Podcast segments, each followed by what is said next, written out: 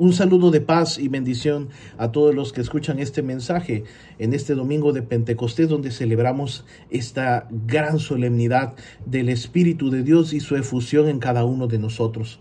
El evangelista San Juan liga este evento en el mismo momento de la de la Pascua, en, el, en la resurrección del Señor, pero el evangelista nos pone en un contexto muy particular. Las puertas donde se encontraban los discípulos estaban cerradas esto es lo que provoca estar sin Dios, ser esclavos de uno mismo, estar como en una jaula defendiéndose de todos.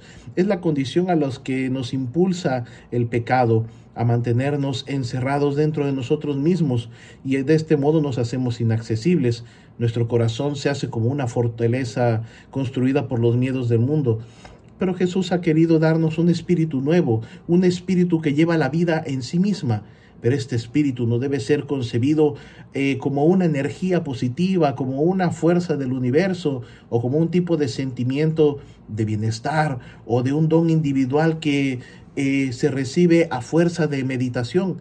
El espíritu es algo más que eso. El Espíritu nos manda, nos envía, nos hace salir de nosotros mismos, del encierro en, en, el cual nuestra mirada ya se había acostumbrado pues a la penumbra.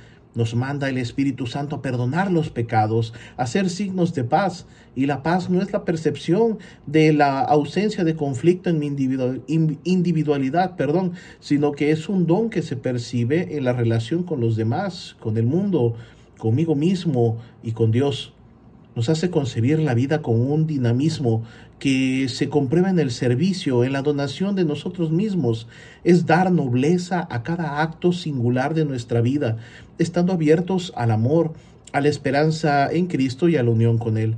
Como recordaba Papa Francisco hace unos años, el espíritu es armonía y continuaba diciendo, el mundo nos ve de derechas y de izquierdas, de esta o de aquella ideología, el Espíritu nos ve del Padre y de Jesús.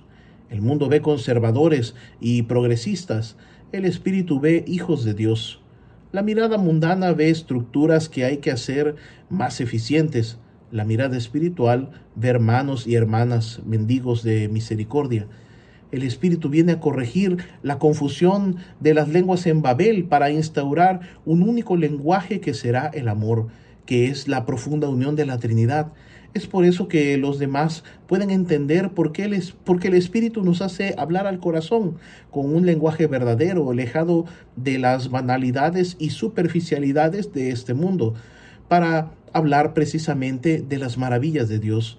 Este mundo está cansado de recibir todos los días las malas noticias, las tragedias, fruto de nuestro pecado, y hemos dejado de hablar de las maravillas del Señor, pero es que es el Espíritu quien nos hace conocer al Señor y quien nos hace meditar y contemplar las maravillas que obra Dios incluso en este mundo que pareciera que está desprovisto de todo bien. Por último, el Espíritu Santo nos hace sentirnos partes de un mismo cuerpo. Los dones, el servicio, las actividades, todas van encaminadas hacia el mismo lado. En el Antiguo Testamento, Abraham y su hermano Lot se separaron porque poseían muchos bienes y se estorbaban el uno al otro.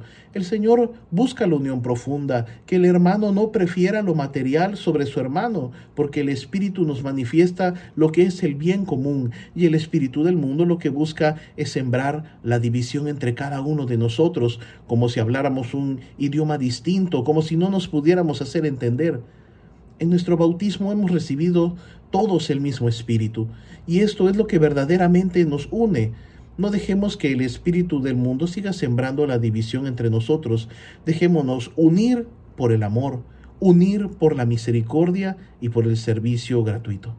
Y la bendición de Dios Todopoderoso, Padre, Hijo y Espíritu Santo, descienda sobre ustedes y permanezca para siempre. Bendecido día y buen día de la solemnidad de Pentecostés. Adiós.